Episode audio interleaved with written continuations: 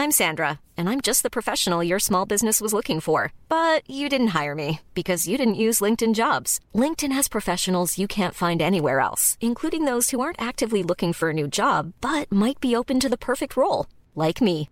In a given month, over 70% of LinkedIn users don't visit other leading job sites. So if you're not looking on LinkedIn, you'll miss out on great candidates like Sandra. Start hiring professionals like a professional. Post your free job on linkedin.com slash spoken today. Eh, luego de más de tres horas de reunión, los padres de los niños con cáncer y el director general del Instituto Mexicano del Seguro Social, Zoé Robledo, llegaron a una serie de acuerdos en cuanto a las atenciones y tratamientos que tendrán los menores de edad. Para darnos detalles precisamente de estos acuerdos y de cómo se sienten al final de, este- de esta reunión, se encuentra en la línea telefónica Israel Rivas Bautista. Él es vocero de los padres de los niños con cáncer, a quien agradecemos su tiempo y su confianza. Israel, bienvenido, muy buenas tardes. Hola, muy buenas tardes. Pues muchísimas gracias siempre por abrirnos estos espacios de comunicación que son tan importantes para nosotros, porque bueno, nos sirven para darle a conocer a la sociedad este tema tan, tan complejo de el desabasto de medicamentos para niños con cáncer. Claro, a ver, explíquenos, ¿cuáles fueron los acuerdos a los que se llegaron esta tarde? Mira, básicamente, lo que se pedía básicamente era que los medicamentos pediatro-oncológicos llegaran en tiempo y forma al hospital de la raza. Era lo que pedían las mamás de ese hospital. Se llegó al acuerdo en que se iba a crear una plataforma de transparencia para eh, em, poder monitorear que estos medicamentos lleguen en tiempo y forma y los niños no se atrasen en sus quimioterapias. Eh, eh, básicamente también en este acuerdo se instituyó que, que se iba a crear todo un sistema para poder abastecer a cualquier clínica a través de reuniones eh, eh, eh, todos los jueves, inclusive hasta virtuales con gente de las diferentes clínicas que están sufriendo el desabasto. Yo aplaudo que, que, que el, el, el director general del IMSS, de Robledo, se haya sentado con las mamás, y con los papás del IMSS, y, y que haya por lo menos una luz en el camino. Pero no es una cuestión tan fácil. Te voy a decir por qué. Porque para empezar, no hay un censo de niños con cáncer a nivel nacional, ni siquiera del IMSS o de cualquier otra institución.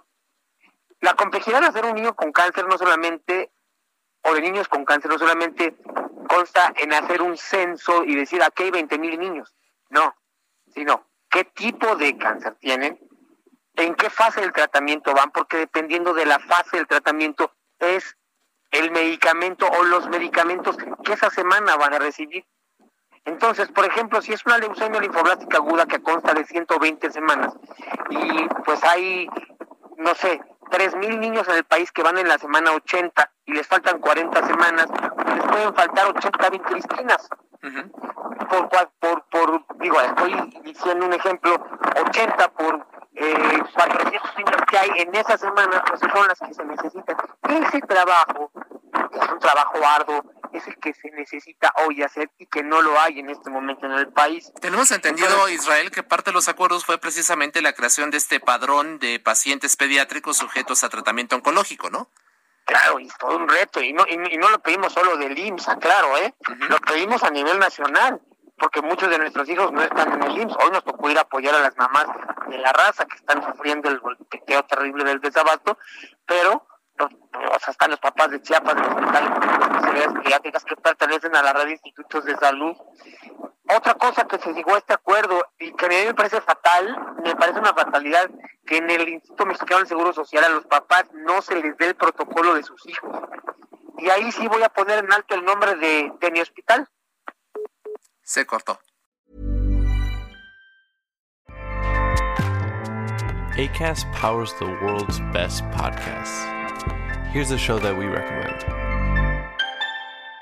The Real Housewives is a guilty pleasure for most, but if you're looking to not feel guilty about that pleasure, tune in to Everything Iconic with me, Danny Pellegrino, where I break down all the messy moments and behind the scenes antics of Bravo's popular franchise. And on Everything Iconic, I also interview celebrity guests like Kelly Ripa, Kiki Palmer, Drew Barrymore, Cameron Diaz, and more about their guilty pleasures, their past work, and so much more.